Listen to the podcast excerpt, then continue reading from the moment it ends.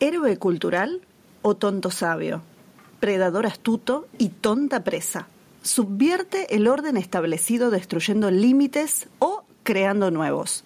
Personaje que puebla las narrativas míticas de todos los continentes y muchos de los cuentos tradicionales que contamos. Arquetipo por excelencia. Hoy vamos a hablar del trickster. Comenzamos.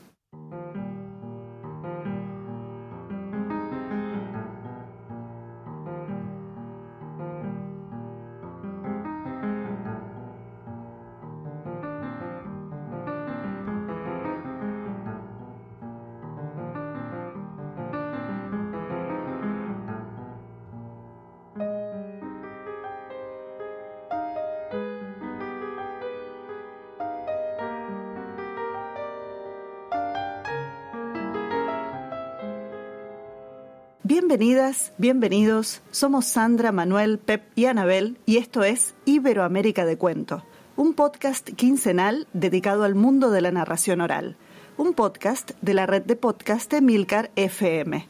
Hoy, en nuestro capítulo número 68, vamos a hablar de los tricksters. Algunos les dicen embaucadores, tramposos, truqueros, bromistas, payasos. ¿Hay alguna definición estándar en castellano? Esto se lo pregunto después a, mis compañeros y a mi compañera. Tal vez sería la palabra pícaros, o tal vez se los reconozca cuando nombremos algunos ejemplos. Pero antes de ahondar en el tema, hola nuevamente querida, queridos. Hola, qué maravilla volver a saludarnos y estar otra vez de nuevo aquí en Iberoamérica de Cuento. Hola, pues un placer y un, gozo el que nos volvamos a encontrar otra vez para hablar de picardías. Buenas, qué alegría, Anabel, que estés, esta vez sí que hayamos podido ajustar los horarios y los engranajes para estar los cuatro juntos. Nada, un placer, ya sabéis, el podcast es lo más, lo más. Te echamos de menos, pero eh, te echamos de menos en el capítulo anterior, pero entendíamos que eras esa alumna rezagada. Eso, eso, eso. Siempre incorporándome tarde al, curso, pero aquí estamos y con mucha felicidad. Y vamos a empezar con una historia. Dicen los wichí que antiguamente toda el agua del mundo estaba dentro de un árbol, un gigantesco yuchán o palo borracho, una ceiba. En esas aguas dentro del árbol nadaban todo tipo de peces, incluyendo un enorme dorado, que es un tipo de pez de estos territorios. La gente podía subirse al árbol, asomarse a su interior, tomar agua y pescar o cazar peces. Todo excepto el dorado. Estaba prohibido pescarlo. Y no va Tocuaj con su arco y flechas y le dispara al pez y lo mata. En ese mismo momento el Yuchán, el árbol, se partió e inundó el mundo. El agua empezó a perseguirlo a Tocuaz, que trató de escapar corriendo, pero el agua lo siguió y lo siguió y lo siguió. Y dos meses corrió Tocuaz con el agua atrás. Quiso transformarse en pez, pero los peces también lo perseguían y no había forma de huir. Y entonces se terminó transformando en un chajá, que es un pájaro que justamente dice chajá, chajá. Voló muy arriba hasta que se le cayeron las plumas y comenzó a caer y siguieron sus peripecias, pero esa es otra historia. Lo que sí cuentan es que el agua que salió del Yuchán formó un río que actualmente corre entre Argentina, Paraguay y Bolivia.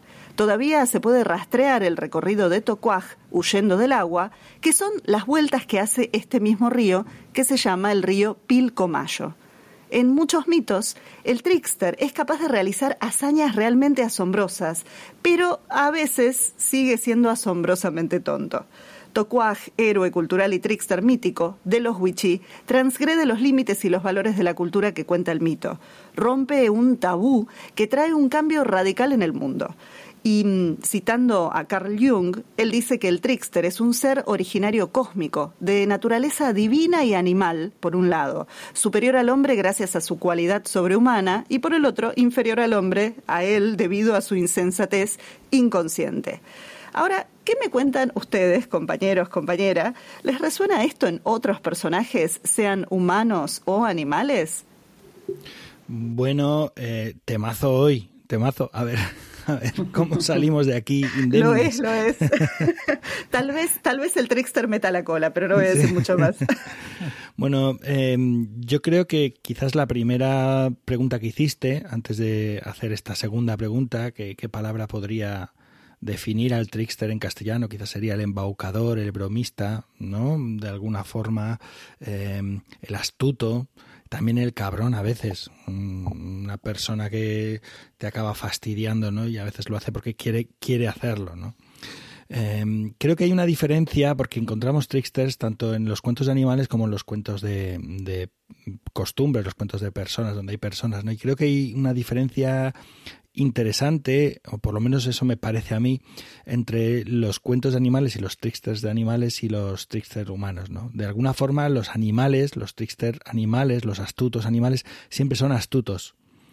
No es muy raro, o yo por lo menos no he encontrado ningún trickster animal, claro, no he encontrado en las lecturas que yo haya hecho o en las narraciones que haya escuchado, pero hay millones que no he leído y que no he escuchado y lo mismo si hay, ¿no?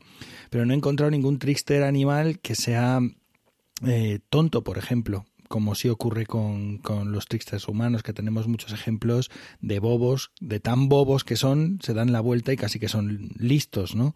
Entonces, eh, en los animales, el, el, zorro, la araña Nancy, el erizo, el conejo, la liebre, el mano conejo, todos eh, normalmente son astutos, son muy, muy astutos. Sin embargo, entre los humanos, Giufa, eh, Johan, eh, muchos son astutos, como por ejemplo Pedro Urdemalas, pero muchos son bobos, como Giufa, como eh, Narudín, que son como el paradigma de los bobos, que tienen un montón de cuentos humorísticos en los que, yo qué sé, pues el típico que van el hombre y el hijo en el caballo, o el típico del, del que va con 10 caballos y cuenta los caballos y le salen 9 porque nunca cuenta el que tiene debajo, ¿no? Entonces, eh, eh, es un, uno que es astuto, que, que en muchos casos es astuto, o de pronto dice unas tonterías, como hay muchos de Narudín, que es como eh, que casi parecen zen, cuentos zen, de pronto dice, ¿no? Voy a repartir esto, ¿cómo queréis que lo reparta? Estos higos a los niños. Le dice, ¿cómo queréis que lo reparta?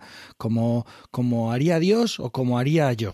Dice, no, como haría Dios. Ah, como haría Dios, pues uno para ti, otro para ti, cuarenta para ti y vosotros sin ninguno. ¿Sabes? Entonces, claro, hay mucha inteligencia en esa tontería, pero realmente eh, es un trickster, un trickster bobo, un trickster, un trickster astuto. Eso por un lado. Y por otro lado, eh, hay otro tema que a mí me parece fascinante del trickster de alguna forma como un contrapeso al héroe. Porque, eh, claro, eso choca un poco quizás con el trickster, con los dioses que son tricksters, pero hay muchos, mm, hay algunos casos, ¿no? Pero de alguna forma el héroe siempre busca ese bien de la comunidad. Ese, uno sabe que cuando el, el héroe sale indemne es mejor para todos. Sin embargo, el trickster solamente busca el bien para sí mismo. ¿no? Es, es, él es una enseñanza para las personas, no es una enseñanza para la comunidad. Y sobre todo es la figura que no deja de recordarnos en todos los cuentos de tradición que para ser, para sobrevivir en este mundo no hace falta solo ser bueno, es necesario también ser astuto, tener un poco de picardía, ser un poco malicioso a veces y desconfiado, ¿no? Y tener pues esas astucias, esas, esas, esas cartas en la manga para cuando hagan falta. No sé si Sandra o Manuel quieren sumar ahora algo, si no, me quedo pensando en algo que decía Pep del héroe, pero primero voy a escucharlos a ustedes. Bueno, yo estoy bastante de acuerdo con lo que comentaba Pep, esa diferencia entre el trickster animal y el trickster eh, humano, ¿no? He estado repasando los cuentos del tío Remus y además es que además ahí incluso cómo, cómo se mm, enfrentan animales que aparentemente son como bastante más desvalidos, ¿no? Como puede ser un galápago, como puede ser un conejo, pues eh, son justo eh, los que triunfan, los que se van a alzar victoriosos en las aventuras que les ocurren con el mano zorro o el mano o el mano lobo, ¿no? Y luego por otro lado, pues esa figura del humano. Yo a mí mm, esto que planteaba Pep de al principio de eh, si los tricksters no son también un poco cabritos o cabrones, es que hay, hay esos ejemplos, ¿no? Yo en algún momento he llegado a pensar eso del Pedro de Urdemaras. Igual no vosotros no lo veis así, pero la sensación esta de que el Pedro de Urdemaras es, es llega un momento en el que pasa, ¿no? Pasa un poco de la astucia y del no sé qué, pasa a comportarse pues de esta de esta otra manera, ¿no? Y luego también el, tema del, héroe, a ver, es que el, origen del trickster yo creo que está también en esta figura de, Hermes, ¿no? En la mitología eh, griega, que es precisamente el dios de la mentira, el de los ladrones, eh, y yo creo que un término que también podríamos utilizar es el de embaucador, ¿no? Quiere, decir, Hermes no, no juega con la mentira, sino que con lo que juegas con el engaño. Y creo que también este, eso está presente en, esta figura de los, de los trickster. Eso de momento.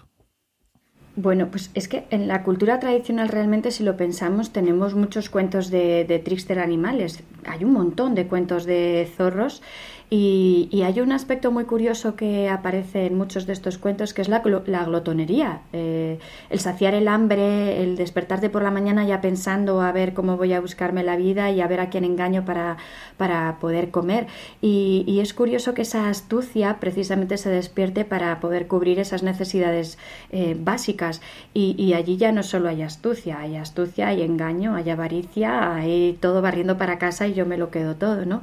Y, en muchas ocasiones también es, eh, está bien porque en estos cuentos te permite ver un poco lo que decía Pep, que te enseñan que, vale, tenemos que ser buenos, pero hasta cierto punto, porque al final no puedes ser el bueno y tonto porque te van a, se van a aprovechar de ti todo, todo el rato. Así que aparece esa inteligencia para, para sobrevivir pero que muchas veces pasa más allá de esa línea que moralmente mm, nos ponen allí para, para, que todos crezcamos y respetemos a, los demás.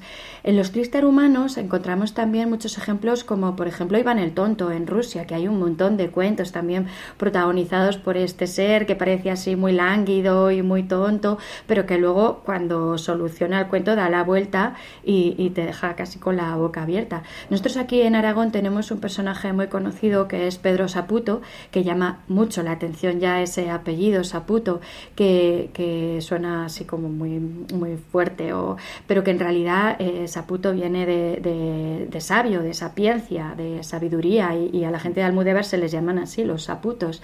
Y, y es un personaje, pues eso, que, que no tiene reparo en nada, que tiene una inteligencia, pero que, que hay quien dice que es tan listo que incluso da la vuelta, ¿no? O sea, que, que no sabes muy bien en qué lado está, si de tan listo se pasa y sé que es tonto o, realmente nos da la vuelta a, todos.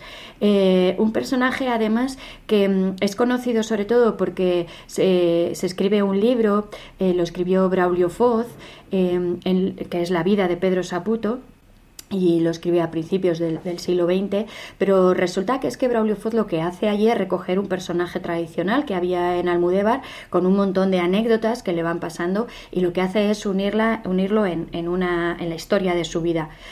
Pero lo realmente interesante es que luego vas a Loarre y te cuentan esas mismas anécdotas, pero con otro personaje. Pero es que luego subes a Sobrarbe y resulta que te encuentras esas mismas anécdotas con otros personajes. Entonces, eh, Saputo queda como muy sabio, pero vemos que esa, esa sabiduría o inteligencia, o más bien engaños y astucias, estaban ya por, todo, por toda la provincia, por, todo, por toda la comunidad de Aragón perfectamente reconocidos en pequeños y lo que hace Braulio Foz pues es unirlos todos en el personaje de, Pedro Saputo.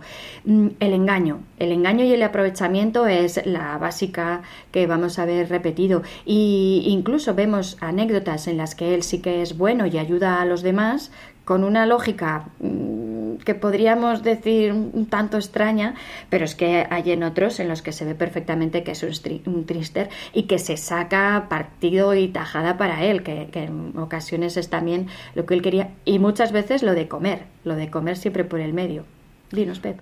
No, que eh, es muy interesante, además es que Saputo es una pasada. Es muy interesante porque, eh, fíjate, por volver al tema de antes, eh, los trickster muchas veces fastidian a los, a los simples, a los bobos, mientras que el héroe va contra el poderoso, que es injusto, ¿no? Entonces, eh, un, un, bobo que es un simplón, pues acaba dándole de comer, eh, acaba siendo embaucado y acaba dándole de comer o dándole su comida o dándole sus cosas, su, su caballo al, al, trister que lo ha embaucado, ¿no? Y eso, ahora que estabas hablando de Saputo, digo, es que eso pasa mm, continuamente en muchos, muchos casos. El, héroe muchas veces es contra el poderoso, pero el trickster no solo, muchas veces es contra el pobre incluso, o contra el simple, o contra el bobo, o contra, en fin, por sumar. Bueno, yo ahí quiero, quiero sumar algo a esto que estás diciendo, Pep, porque justamente para mí hay una diferencia en el héroe y el héroe cultural, que tenés ahí ese héroe que tiene que ver con esos tiempos míticos, ¿no? Esos héroes, bueno, Tocuaj, justamente el de la historia del, palo borracho, eh, es un héroe cultural, no es un héroe de los cuentos normales, sino que lo vas a tener dentro de los ciclos míticos.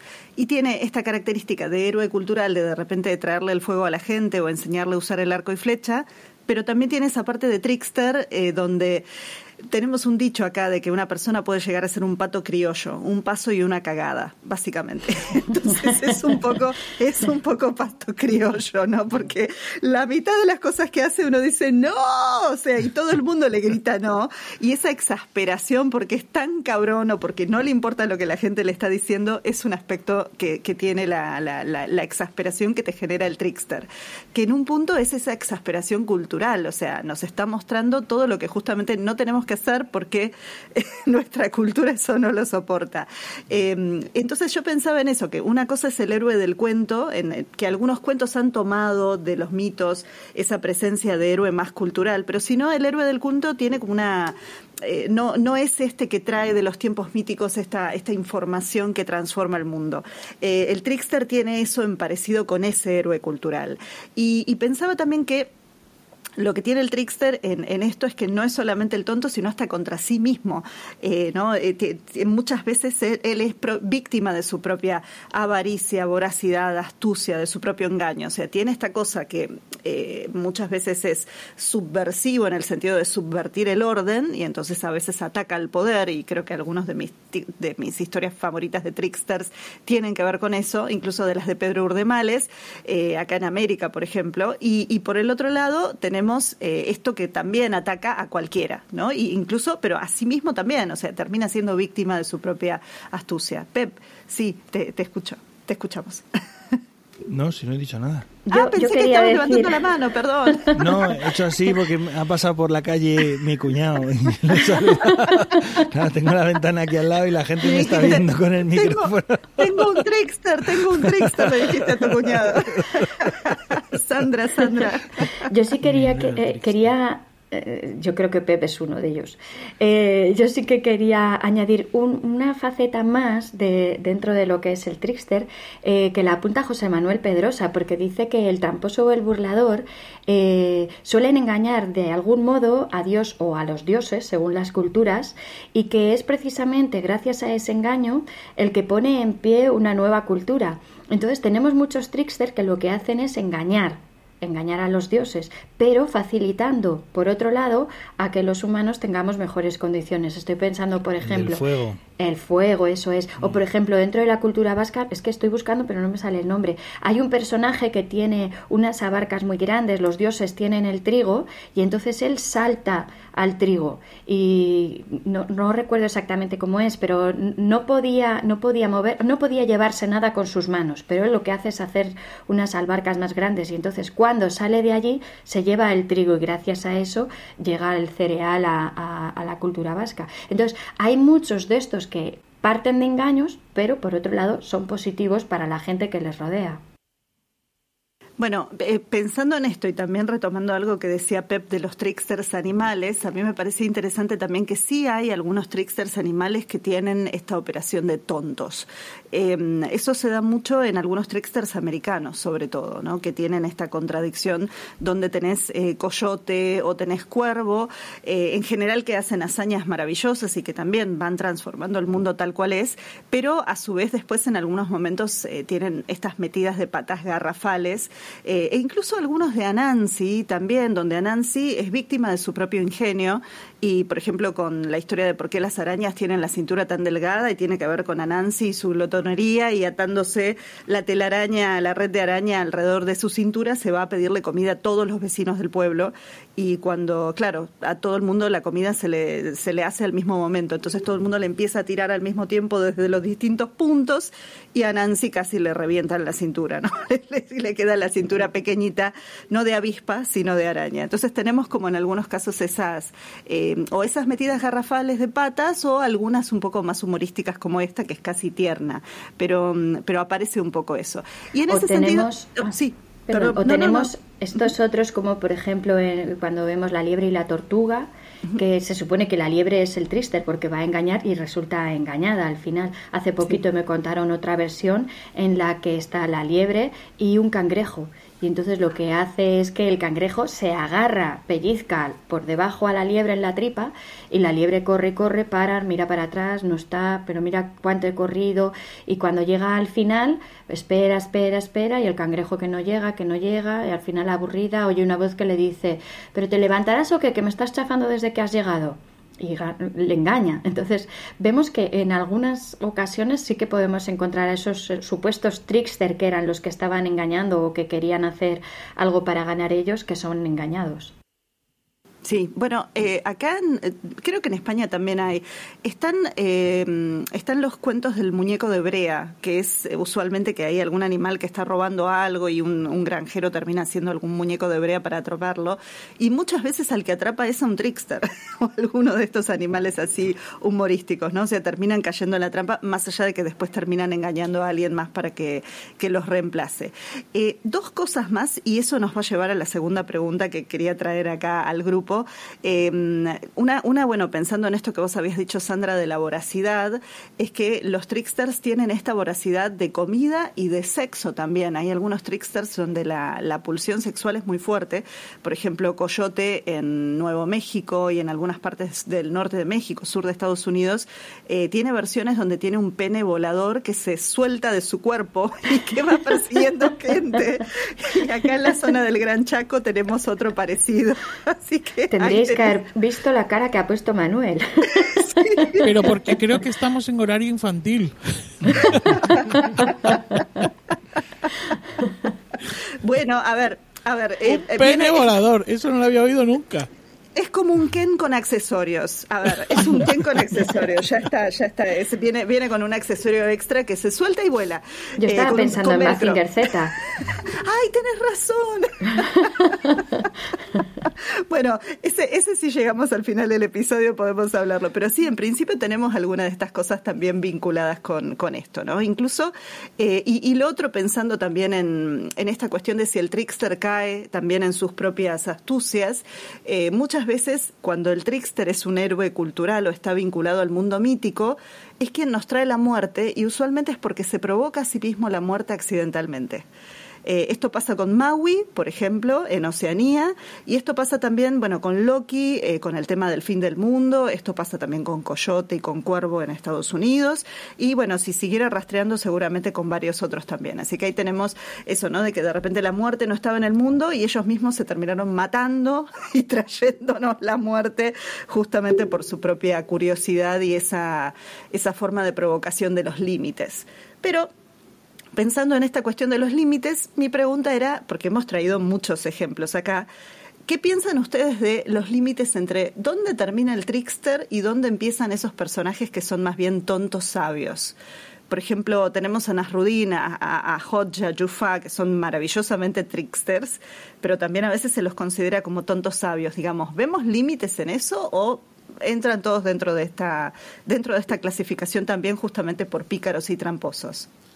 Yo, yo la verdad es que no termino de verlo, de ver clara la, la diferenciación, porque lo que tienen unos no lo tienen otros, ¿no? Por ejemplo, esa especie de inocencia que puede tener, voy con humanos, la inocencia de, de un narrudín o aparentemente la inocencia de un narrudín y la mala leche de un urde malas, ¿no? Sin embargo, creo que están más o menos en la misma categoría. Bueno, no sé, igual mm, vosotros que tenéis este tema más trillado podéis matizar. Yo creo que va eh, sin tener el tema nada trillado, porque mm, vas encontrando cosas y te van equivocando. O sea, a veces te encuentras cuentos protagonizados por Narudín que tú no te encaja en tu idea de ese Narudín simple. ¿sabes? O, o, así como eh, bonachón, bobillo. No, no. Sin embargo, hay otros que, se le, que parece más aur de malas, porque en realidad no es que sea un personaje que está marcado a fuego, es un personaje que corre de boca en boca y en cada boca calza los dientes que calza. Y en cada cultura eh, va como va. Y sobre todo cada cuentista lo encaja como quiere, ¿sabes? Y, y, esto, vamos, cuando trabajas con narradores tradicionales, Sandra lo sabrá, lo sabrá mejor, te darás cuenta que, que, que en realidad mmm, ellos cogen los recursos de que disponen para contar lo que conocen o les apetece y muchas veces enganchan a un personaje como este y dicen, ah, este me encaja aquí, y lo meten. A veces lo hacen de forma inconsciente, quizás muchas veces, pero otras veces no, otras veces es muy consciente. Por eso el trickster es una, una figura muy amplia.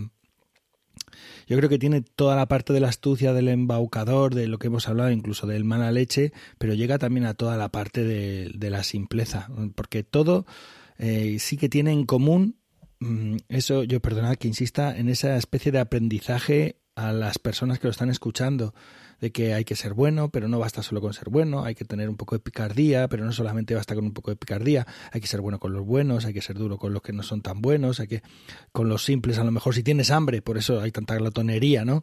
Porque Claro, no pensamos en, en, la comida como una necesidad fundamental cuando tenemos la nevera llena. Pero pásate una semana con la, con la, nevera vacía a ver cuál sería el primer tema del que hablarías en todos tus cuentos y en todas tus conversaciones. Claro, entonces eh, la glotonería es fundamental y el sexo también son las dos pulsiones fundamentales para la pervivencia del individuo. Del individuo la comida y de la especie el sexo. O sea, eso está ahí como bien pautado, ¿no? Entonces es normal que el trickster eh, sea maestro en ambos, ¿no? Pienso, pienso. Yo creo que el trickster también es eh, una fachada. Entonces, cuando hay tanta astucia o cuando quieres sacar algo para ti, no puedes ir de cara y enseñar ya directamente que vas a hacer eso.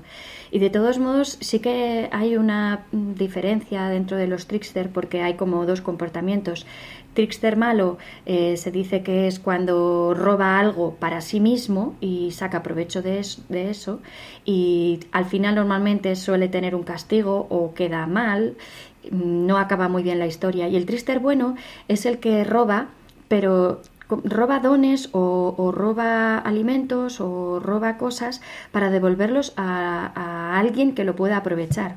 Entonces, claro, mmm, ser malo, ser bueno, ser listo, ser tonto, está, está allí como todo mezclado y por eso es difícil y a lo mejor pues es lo que dice Pep, queda en la mano del que lo está contando y saber utilizarlo pues en cada momento según como tengas al público delante. Y es que somos así, estamos mezclados, nadie es bueno todo el rato ni malo todo el rato. Ni blanco ni negro. Ni, eso es, anda esa mixtura y los trickster también la tienen porque son fundamentalmente son muy humanos. Eso también es verdad que es un reflejo, ¿no? Un espejo donde, donde, donde nos reconocemos bien. A veces con un poco de pudor, porque yo eso no lo haría. Pero piensas, mm, pero en el fondo, a lo mejor.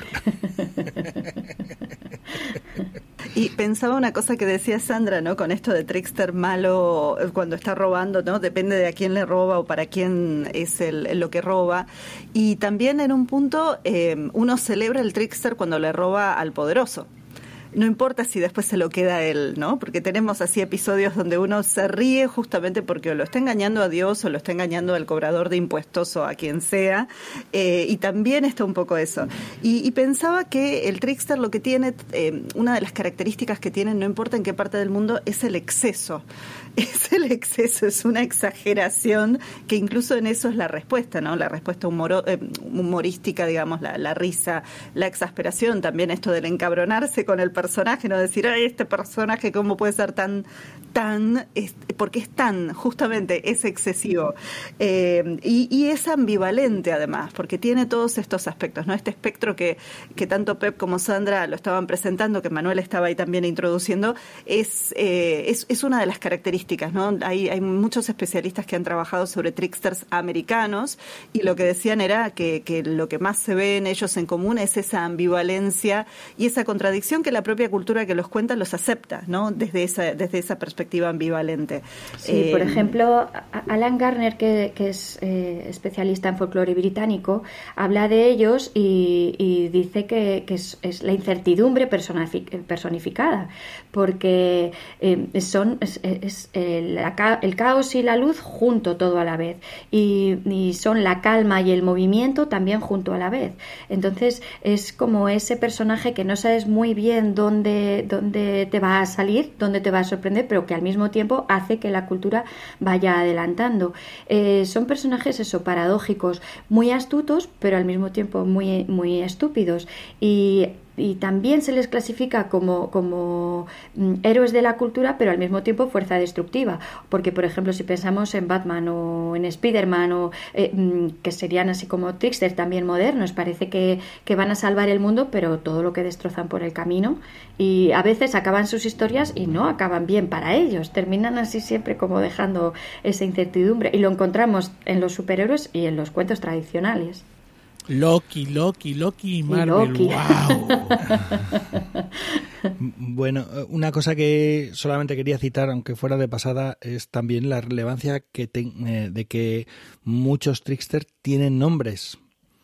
Em, en los personajes de cuentos ya sabemos que tener un nombre ya es como estar en un nivel un nivel casi dios o sea y tienen muchos muchos tienen nombre no a Nancy que es casi el único animal que tiene nombre em, eh, tenemos, pues por supuesto, los que habéis citado por aquí, ¿no? Pero hay otros que incluso han dado el salto a la, a la literatura. Yo recuerdo uno que es el Tilly, Tille Aulespiegel, o como se diga. Eh, Till o algo de eso, ¿no? Sí.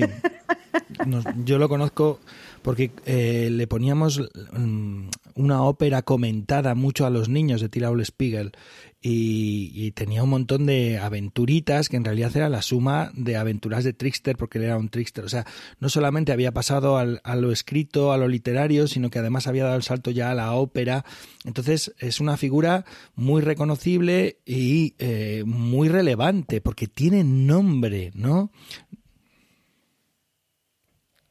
En eso me, haces pensar también en Puck eh, o Puck, que es el personaje que aparece en Sueño de una noche de verano y que en realidad es un personaje de la tradición oral inglesa, pero de años, ¿no? Este, este, este personaje que no es ni, ni hada ni elfo, pero bueno, que habita los bosques y que justamente una de las cosas que tiene es eso, ¿no? Y, y que con viajeros que se encuentra, depende de cómo uno le habla, termina siendo una fuerza del bien o una fuerza del mal que no querés cruzarte. Entonces tenés un poco eso también.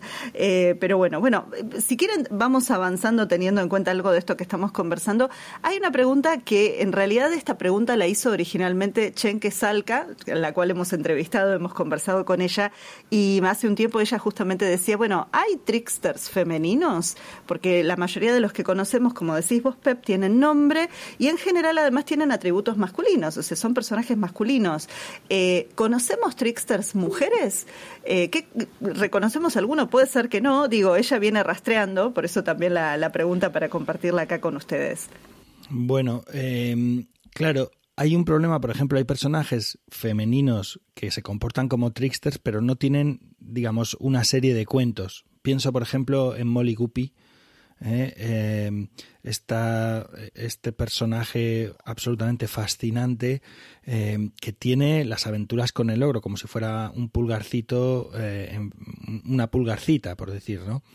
Y además es valiente, es astuta, es inteligente y acaba sale indemne de todas las aventuras en las que se mete, pero todo forma parte de la misma historia. No es como un Rudin que te lo puedes encontrar en 40, 50, 60 cuentos distintos, siempre con un, un formato muy distinto, más corto, ¿no? Entonces, por un lado está eso. Eh, pero por otro lado, mirando, porque es que la, la, pregunta tiene su miga, es verdad que casi todo, bueno, todos los tricksters que conozco mm, prácticamente son eh, masculinos, pero se da la casualidad que llevo un par de semanas trabajando en un libro que va a salir muy pronto en Paradas de Candil.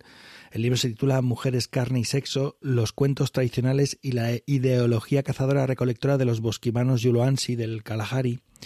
¡Qué lindo! ¡Qué lindo eso, Pep! Pep, deja de hacer libros hermosos, por favor. Bueno, no, seguí haciéndolos, seguí haciéndolos, por favor. Es, es una obra de la antropóloga Megan Biesele, eh, no sé cómo se dirá Megan Biesel en, en, inglés, no sé cómo se dirá. Y está traducida por José Manuel de Prada Samper, ¿no? Entonces eh, hay bastantes cuentos en el libro y en muchos de ellos están protagonizados por el dios Gara o Kaoxa o Hakike o Hoe. Los cuatro nombres son el mismo. Mm, además está hecha con esta lengua de chasquidos que yo es imposible que, la, que la diga, ¿no?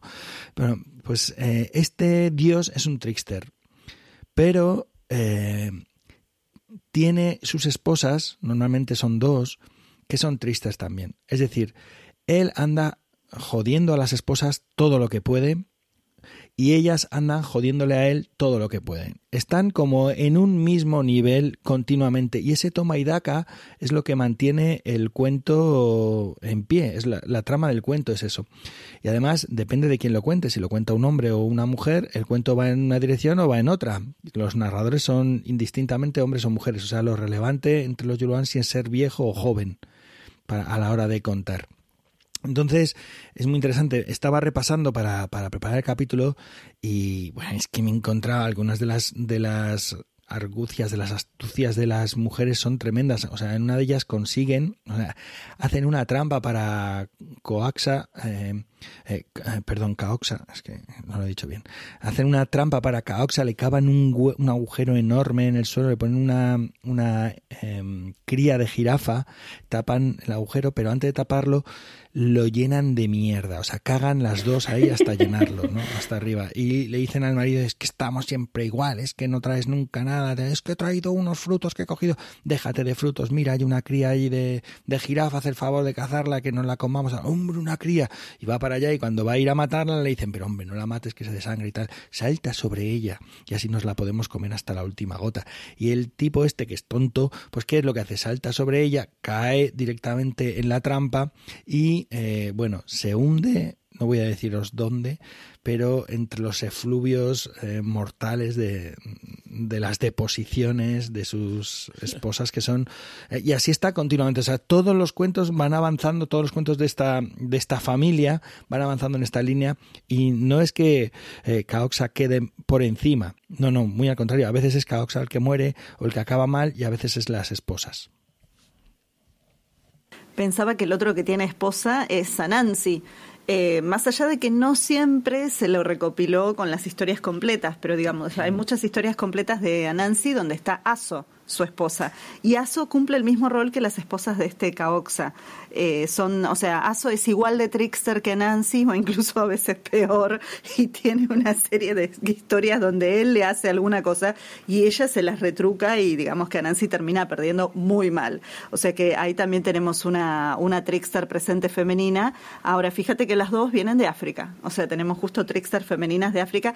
También yo creo que con una barrera de que me imagino que entre traductores y recopilaciones, sobre todo de esas del siglo XIX, seguramente estas mujeres tan feroces, ambivalentes, voraces, ¿no? que tienen digo, estas mismas características de los tricksters, no eran consideradas modelos femeninos y por lo tanto no eran dignas de ser traducidas y que aparecieran en, la, en los textos que llegaban a, los países colonizadores, digamos, ¿no? Pero me, da una impresión, es una suposición mía. Pero bueno, Sandra, vos tenías también algo para compartir, lo, lo cierto es que he estado buscando en mi cabeza y en recopilaciones y eso, y, lo que es en el mundo tradicional, lo que yo manejo, no he encontrado, no he encontrado. Pero sí que, sí que he descubierto que, por ejemplo, se dice que, claro, los burladores o los tristes son aquellos, como estábamos hablando antes, que, que roban cosas que hacen que, que el mundo avance, para bien o para mal. Entonces sí que tenemos un personaje que se considera parte, en parte trister, que es Pandora, porque Pandora lo que hace es saltarse las normas que le han dicho los, los dioses y la norma que a ella le ha llegado es que tiene que guardar allí el baúl pero no lo puede abrir y ella al final lo abre. Entonces sí que encontramos eh, Trickster que, que, lo que encuentran precisamente es el castigo al saltarse las normas y dentro de aquello podríamos considerar que Pandora entraría en ese perfil. Igual que también se dice que Adán y Eva también son Trickster porque ellos también se saltan la norma y Eva es la que coge la manzana y a partir de ellos nace toda una civilización. Pero claro, el papel de Eva aquí es bastante residual. Entonces yo creo que está cogido un poquito con pinzas. Difícil, difícil en mi caso encontrar trickster femeninas. Para mí, eh, trickster femenina es la serpiente, en lo que estás comentando. Ah, es la mira. serpiente. La serpiente es la que ah, utiliza el engaño. Es la que utiliza el engaño, la que embauca, la que rompe eh, la ley. Es la que se- provoca. La que Bueno. se enfrenta a Dios, ¿no? Es la que... yo No se enfrenta más- realmente. ¿no? Porque es la que empuja, pero no Claro, pero toca lo que está sabe prohibido. lo que va a pasar, que es lo que hace el embaucador, y entonces, eh, es decir, al, al final, no sé, yo creo que en el caso de Adán y Eva, pues se, se ven seducidos por la serpiente eh, hacen lo que no deben. Sin embargo, yo creo que, no sé, yo veo ahí más a la, en lo que tú estás comentando, veo más a la serpiente en ese sentido, y además tiene que ver también con la glotonería, ¿no? El- provoca a través de la glotonería. Eh, y si me apuras casi del sexo, ¿no? Eh, porque lo que viene después es la desnudez, el reconocimiento de la desnudez. No sé. Eh, siguiendo con animales, bueno, no sé, Sandra, si quieres decir algo más al respecto, ¿no? Pep, no sé si vas a decir tú algo al, al de esto. Ah, yo, yo pondría ahí en contraposición con lo de los animales, o en los animales pondría la, la figura, que creo que hay un montón de, de cuentecitos eh, tradicionales de la figura de la zorra frente al lobo la zorra frente al lobo, ¿no? Como el, el lobo siempre queda burlado por esta, esta figura de, de la zorra. En algunos casos también es el, es el zorro, ¿no? Pero bueno, hay, yo leí, vamos, conozco alguno. En ese sentido. Sandra, Sandra había mencionado la rabosa, ¿no? Es lo La que, rabosa, digamos, sí, sería. es claro. la zorra, sí. Sí. Lo que pasa que, que, fíjate que no lo veía tan anclado en el género como en, en- en el animal. Claro, pero Quizá porque por esa ambivalencia de zorro y rabosa, no, no Pero lo porque sé. rabosa, exactamente, ¿no? Rabosa es como. Sí, pero es cierto que, por es- ejemplo- Es, eh, eh, los ambos géneros, ¿no? ¿O qué? Estoy hablando desde el desconocimiento, ¿eh? Es verdad que en aragonés o, aquí en Aragón, cuando dices eh, más lista que una rabosa, si dices más listo que un raboso, bueno, más lista que una rabosa es mucho más. Pero lo que yo decía es que mm, zorro y rabosa yo no, no, no lo había pensado como con, mm, con un marcaje de género, sino más bien con, con un animal, con un ser. De todas maneras, esto, no sé, Manuel, si vos querías Sí, agregar bueno, algo y yo te estoy eh, interrumpiendo, perdón, no, pero estaba pensando luego en cuanto a los seres humanos, ¿no? Eh, la Celestina, no sé hasta qué punto la Celestina también puede estar dentro de este de este parámetro, ¿no? Y, y luego también estaba pensando que en la mitología, se me ocurre Zeus, pero yo es que no, no recuerdo ahora mismo si Apolo también, utilizan el género femenino, es decir, se transforman en mujer para eh, transgredir, embaucar, conseguir sus fines. eh, Bueno, y en lluvia y en tantas cosas, ¿no? Sí, Eh, bueno, a mí me encanta, hay una frase que dice que la mitología griega se podía reducir, eh, la mitad por lo menos de la mitología griega se, se podría reducir en la frase de repente Zeus se puso caliente, Eh, ¿no? Porque como que eso da inicio a casi todos los mitos. Ahora, justo ahí... Yo no sé si Zeus tal vez tiene esta característica de trickster. El que sí la tiene, porque ya es trickster de por sí, lo mencionaste vos, Manuel, y a mucha honra, que es Loki. Que, o sea, Marvel lo toma y, digamos, lo, populariza, pero justamente eh, como trickster, eh, una de las cosas que tiene Loki es que es un transgresor de género también. Eh, se convierte en mujer, da a luz, bueno, da a luz a tres de los seres más importantes, incluyendo uno de los que después va a traer el Ragnarok, el fin del mundo. Digo, en algún momento convence a Thor de trasvestirse para poder recuperar el martillo. Digo, tiene un montón de situaciones donde también Loki va jugando y ni siquiera es que es un juego o que pone el pie en eso, sino eh, adopta la feminidad, adopta la, la identidad de género y el cuerpo de mujer para dar a luz tres veces. O sea, no es que solo para saber cómo era el asunto, ¿no? Entonces ahí tenemos también al- algún ejemplo. Y. y pensaba también que, bueno, hay algunos otros que Schenke recopila o, re- o encuentra, algunos en las mil y una noches. Ella dice que Dalila la astuta, que tiene, es una viuda que vive con su hija que es solterona, que se llama Zainab, y ellas muchas veces tienen como muchas situaciones, o no de tontos sabios, sino mucho más parecido al tema del trickster, ¿no? Siempre eh, trucos, picardías, ¿no? Y, embauques. Y después dentro de la tradición oral japonesa, un personaje que en realidad a veces es medio trickster, que es el kitsune. El, el kitsune es un zorro que muchas veces es femenino y que se transforma en humano para casarse con alguna persona eh, ¿no? y tener hijos y bueno, formar familia eh, durante un tiempo hasta que otra vez vuelve a ser zorro. Y en general son mujeres y juegan dentro de la ilusión. Pero a diferencia de los tricksters míticos, no eh, es más desde el ingenio o desde la astucia, lo mismo que Madame Malice en en, en, las Antillas, digamos. Son, son personajes astutos más que tricksters, ¿no? Esos, bueno, igual yo creo que la, la Molly Whoopi que Pep traía sí es una, una trickster. Incluso la vieja miseria. Pero es que yo no, yo no hablaría de tricksters en todos estos casos. No, no, tiene, tiene, unas actitudes de trickster, pero funciona dentro de una historia y no tiene más. Es decir, por poner un ejemplo que se ha citado, ¿no? Pues Loki posiblemente sí, porque tiene como una saga de, de historias, series, ¿no? Pero la serpiente de, la Biblia, hombre, creo que la serpiente está jugando un papel ahí para, digamos, crear el conflicto, necesita crear el desequilibrio para que la historia se ponga en funcionamiento.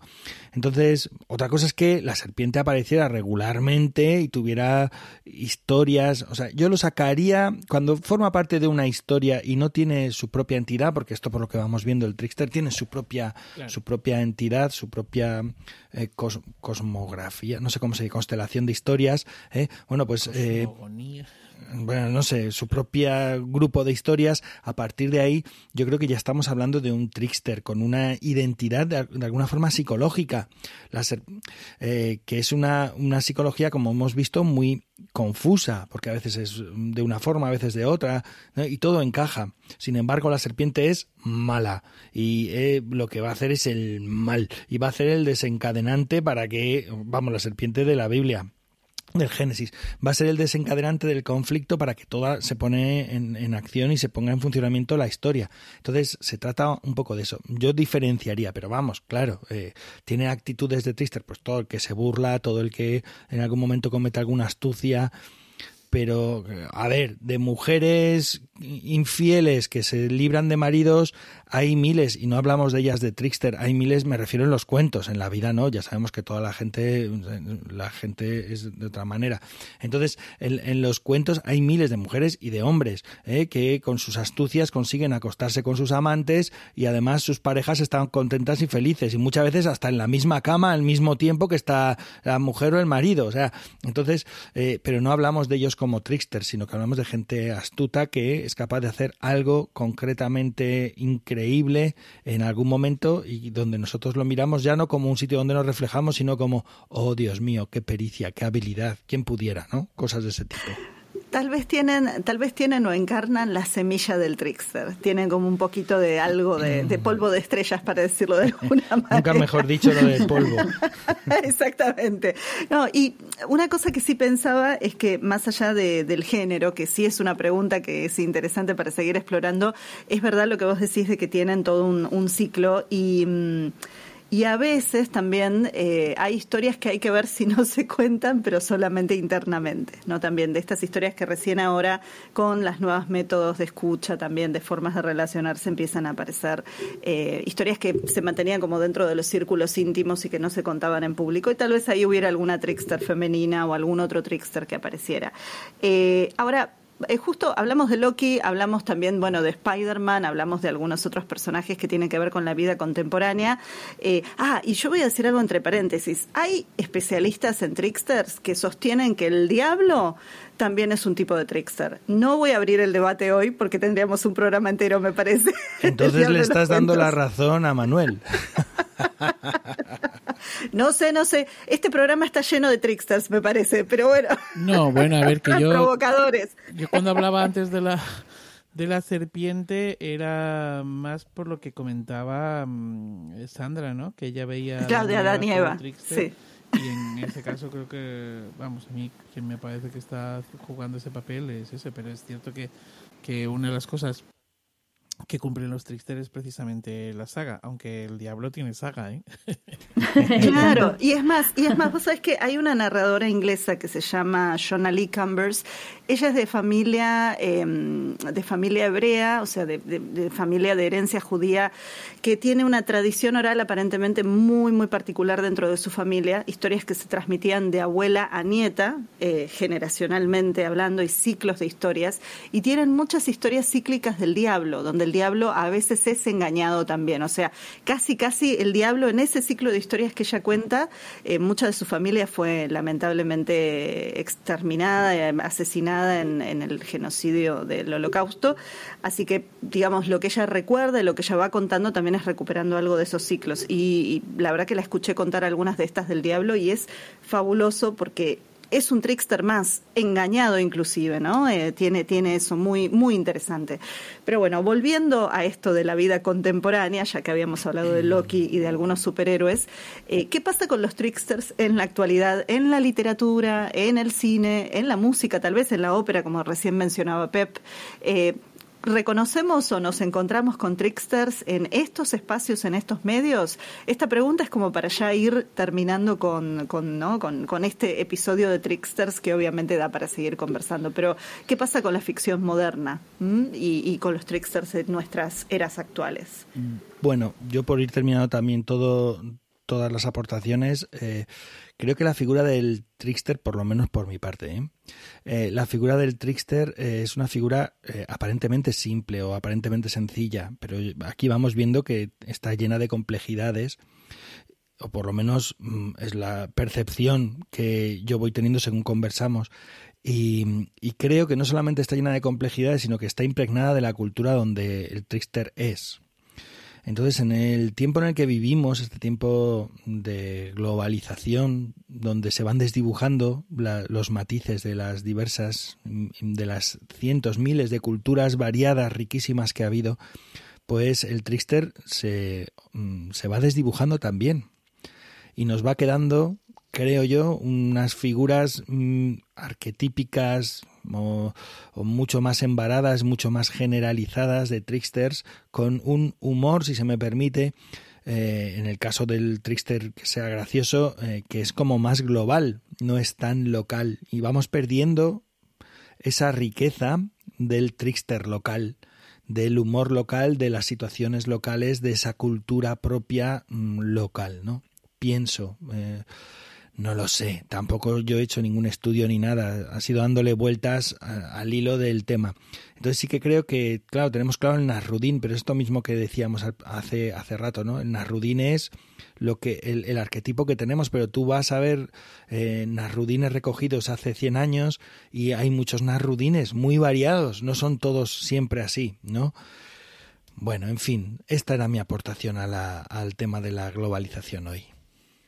Pues yo quiero hacer una aportación mm, todo lo contrario, Pep, porque yo creo que nosotros aquí en España sí que tenemos un personaje que está muy vivo dentro de la literatura oral y sobre todo en el mundo infantil, que es un trickster que nos ha provocado risas a todos y que seguro que mm, tenéis varias historietas suyas en vuestra cabeza o más bien chistes, que es Jaimito. Jaimito es un trickster, Jaimito eh, tiene muchos chistes en los que busca su aprovechamiento o salir victorioso o no hacer lo que le manda su madre, su abuela o el que sea y da la vuelta a la historia además con mucho humor. Entonces sí que hay eh, estudios que se han hecho sobre tristes y lo incluyen allí a Jaimito. Y Quevedo. Y Quevedo también. Entonces, eh, pero yo creo que Jaimito, dentro de lo que es la, cultura popular, puede que sea el trister más vivo que, todavía conservamos y no sé si local, no sé, Anabel, allí, ¿qué tal anda Jaimito? Con mucha, con mucha presencia, sí, sí, sí, sí, nos hemos criado contando chistes de Jaimito en el colegio y era era el personaje. Sigue, sigue estando vivo el personaje. A, bueno, a salvo de esos padres vigilantes y los chistes se cuentan mientras no esté papá y mamá delante, claro. Bueno, yo Totalmente. no tengo mucho más que aportar. Yo sí que había, me había fijado en la figura esa de, de Jaimito, eh, precisamente por eso, ¿no? Y además que Eh, pues hace unos días Pau me contó un par de chistes de Jaimito y pensé, mira qué bien que esto sigue todavía de boca en boca, porque yo he dejado de contar chistes de Jaimito. Que por cierto, también hay Jaimita. Ah, mira, yo eso no lo conozco. Sí, pues hay unos cuantos también. Yo conozco unos cuantos de Jaimita. Ajá. En algún lugar leí que Pipi Calzas Largas podría ser una especie de trickster, pero tampoco termino de verlo. No sé si... Mm, pues Porque, no sé, eh, yo- pero en general, en general es una figura Ti- solo Es por los superpoderes, claro, ¿no? ya Porque es muy positiva después ella, Claro, ¿no? es que Pero el engaño, no- bueno, no lo veo tan claro. ¿no? yo sé. no creo que engañe. Por eso. Es que yo no. tampoco veo ahí lo del engaño. no. Quiero decirme... Bueno, a Ulises también lo meten dentro de- del saco. Y por cierto, que nos- no nos olvidemos del, del coyote y correcaminos. Ah, claro, es verdad, es verdad. Coyote de una detrás de otra Bunny, intentando, sí. claro, y Bugs Bunny también. Pues no entiendo en Coyote y Correcaminos, creo que es más Bugs Bunny, sí, pero Coyote y Correcaminos, eh, eh, Correcaminos no hace nada más que correr. Y el Pero Coyote, es Coyote- tonto. No es la torpeza Coyote es el que intenta todo el tiempo, lo intenta todo el tiempo y siempre le sale mal. Bueno, en, en el caso de, en el caso de Coyote y Correcaminos, digamos que Coyote sería el trickster eh, con toda la serie de historias que no funcionan. Es con tonto toda todo el rato. Pero, pero insiste, pero insiste, y la cuestión excesiva la tiene. Y, y una cosa que, que sí tiene es que es el que prueba el límite. Porque justamente el trickster lo que tiene es que te muestra dónde está el límite entre lo posible y lo imposible. Más allá de que obviamente, eh, a ver, contrata una explosión de acme y no pasa nada. Digo, sa- sabemos que, sabemos que son las reglas de los dibujos animados y del cuento. Pero, eh, pero te muestra esos límites porque él se los encuentra. Cuando él se choca con ese límite, nos, lo está nos lo está mostrando también. Entonces, en un punto coincido, Coyote es un trickster un poco Y lo que nos hace sufrir, lo que nos hace sufrir, que lo estamos viendo diciendo, no, no vayas por ahí, no vayas por ahí. Totalmente. bueno, y una, una cosa que yo quería traerles, y ya para terminar, eh, pensando en esto de la vida contemporánea y el trickster, es un caso que pasó en Corea del Norte, que también esto lo compartió Chen Salka en su, en su blog. Eh, hace un tiempo se hizo un estudio de eh, los tricksters en Corea del Norte, específicamente, sabemos que están en un régimen totalitario, eh, y lo que están haciendo es tomando una figura de trickster hiper tradicional que es Kim Sondal, que es un personaje que justamente tiene algo que ver parecido a lo de Pedro Urdemales, ¿no? Siempre eh, tiene que ver con relaciones del feudalismo, la nobleza, los siervos, ¿no? Entonces, bueno, siempre hay sirvientes inteligentes y astutos, y... em, Corea del Norte viene utilizando, el régimen actual viene utilizando la figura de Kim Sondal para eh, difundir o hacer llegar su propio mensaje a la gente a través de estas viejas historias. O sea, han eh, revertido o manipulado, obviamente, eh, esto, pero justamente para marcarlo o insertarlo dentro de la agenda del régimen totalitario de allá. Entonces, lo que tenemos es eh, un trickster súper reconocido dentro de la cultura, remodernizado eh, y a la vez, bueno, obviamente muy deformado, ¿no? Pero, pero fíjense el poder del impacto del trickster como parte de la cultura y a la vez como parte de una agenda política en este caso. Así que tenemos algo tan hermoso como divertirnos con la desesperación que nos genera el correcaminos y el coyote y a la vez también, bueno, escalofríos respecto a lo que puede pasar con un trickster súper conocido eh, en un régimen así. Así que ahí, digamos... comunista. Un trickster, sí, y ni siquiera. o sea, es. A ver, si el trickster justamente Tendría lo que, tiene es lo de. Ya, es- es- es- subvierte el orden. No puede- de los trickster. Absolutamente, pero bueno, no hay caso. Y dejo una última pregunta picando, pero es una pregunta que no la vamos a responder. Es para que quienes nos escuchen o nosotros mismos después la pensemos. Es una provocación más bien. ¿Somos quienes narramos tricksters contemporáneos? Ahí la, ahí la dejo, ahí la dejo. Y con esto nos vamos despidiendo. Bueno, pues Me puso nada. cara de, ay. Pues si no podemos responder, vamos a despedirnos. Yo me despido desde Aigal, tierra de cuentos, ya sabéis, ha sido un placer, como siempre, pasar este ratito hablando y aprendiendo con vosotras y contigo, Manuel. Muchas gracias y nos encontramos en los cuentos, ya sabéis. Pues con esta pregunta que se queda ahí, que se queda ahí, pues nada, eh, yo me despido desde Alcalá de Henares, cuna de Cervantes, eh, ciudad patrimonio de la humanidad. Y nada, que me voy a comerme unas manzanas marca Acme. Yo porque no me dejáis contestar, pero os estaba viendo la cara a los tres no digo más, no digo más. Bueno, pues un placer, como siempre, eh, compartir este rato con vosotros y, como decís, seguir aprendiendo más con vuestra compañía. Y nada, me despido desde Huesca con la ventana resbalando la lluvia y lluvia que no deja de caer estos días.